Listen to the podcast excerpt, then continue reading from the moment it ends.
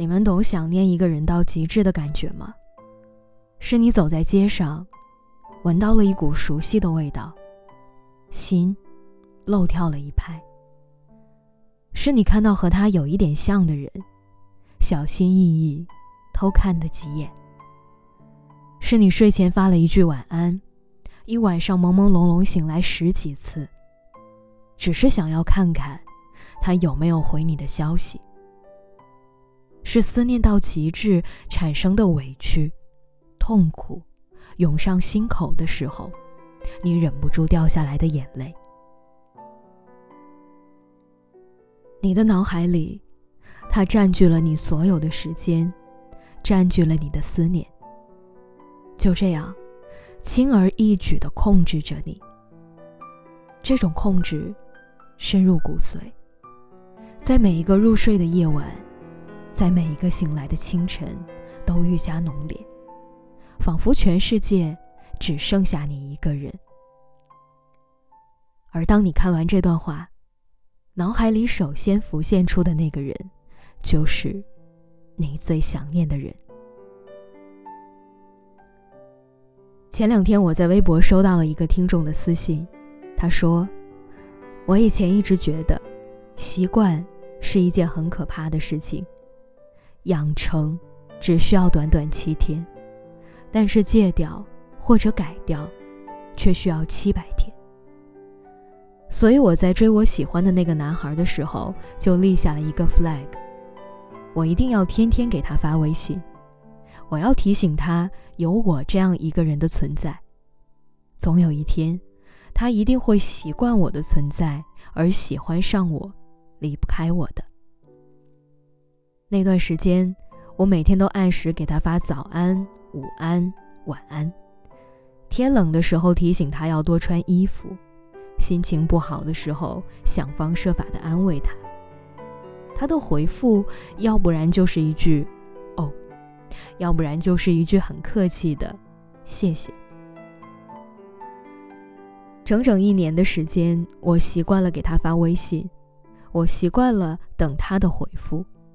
哪怕只是简单的几个字，而他似乎一点反应都没有，甚至到了后来，他不再回复，他的朋友圈还把我屏蔽了。在他的心里，我可能是一个无缘无故闯入他生活的无聊女孩，可是他不知道，我每一次给他发消息是鼓足了多大的勇气。他不知道。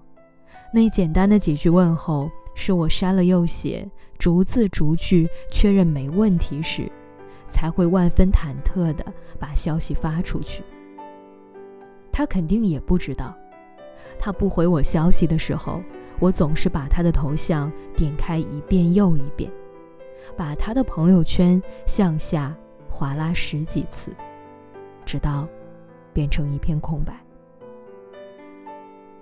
尽管我可以装作我是一个热情的小太阳，可是面对冷淡的回应，我再也没有办法厚着脸皮给他发消息了。这封私信让我想起了去年有段时间，我跟石榴一起喝酒的时候，他说：“如果你对一个人展现过你对他的好感，而他经常不回复你消息，那你要学会及时止损。”就算你再喜欢他，再想他，你也要忍着，因为你的想念对他来讲，只不过是一种累赘。十六以前很喜欢一个男孩，他们两个人是网上认识的，对电影的共同喜欢让他们一见如故，他们都会连麦看同一部电影。女孩子在日复一日的聊天中很容易动情，但是男生不一样。不久之后，石榴主动邀约见面，他们一起吃了饭，看了电影，在去地铁站的路上，两个人还分吃了一个热腾腾的烤红薯。石榴说：“那一刻，我觉得我喜欢上他了，他肯定对我也有意思。”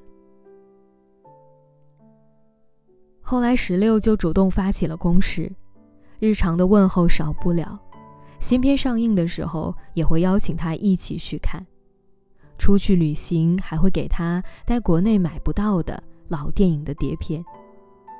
可是男生回复消息开始变得敷衍，对他的邀约也视若无睹，精心准备的礼物被他回了一句“还是算了吧，我已经不感兴趣了”，给委婉退了回来。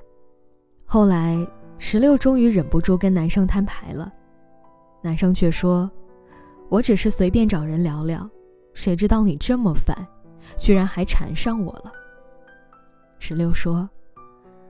我总是觉得被人想念、被人记挂，是一件多么幸福的事情啊！可是我忘了，在不喜欢你的人心里，是不懂事，是不识趣，是打扰。喜欢一个人，喜欢到积攒太多失望的时候，我想是时候该放弃了，因为我们终于明白。不是所有的消息都会有回应的，不是所有发出去的想念都会换来一句“我也想你了”。不是你拼尽全力爱一个人，他也会像你爱他一样来爱你。